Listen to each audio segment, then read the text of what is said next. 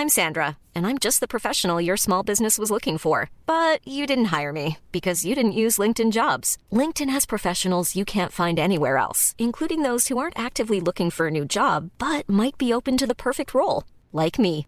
In a given month, over 70% of LinkedIn users don't visit other leading job sites. So if you're not looking on LinkedIn, you'll miss out on great candidates like Sandra. Start hiring professionals like a professional. Post your free job on linkedin.com/people today. Noticias del Heraldo de México.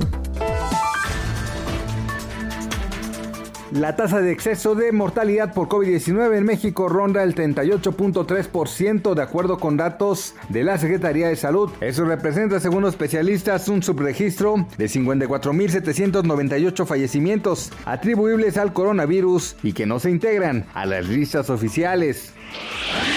Esta mañana llegó a México procedente de Argentina la sustancia activa para la vacuna contra COVID-19 de la farmacéutica AstraZeneca para envasarse y distribuirse en América Latina.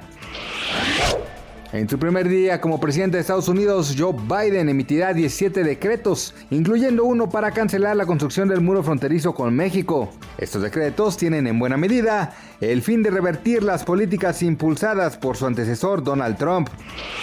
Según el estudio sobre venta online en pymes al cierre de 2020, 63% de estos negocios registró una caída de más de 25% en sus ventas totales. Otro 20% registró caídas entre 5 y 15%, mientras que solo 17% de las empresas logró cerrar el año con un crecimiento.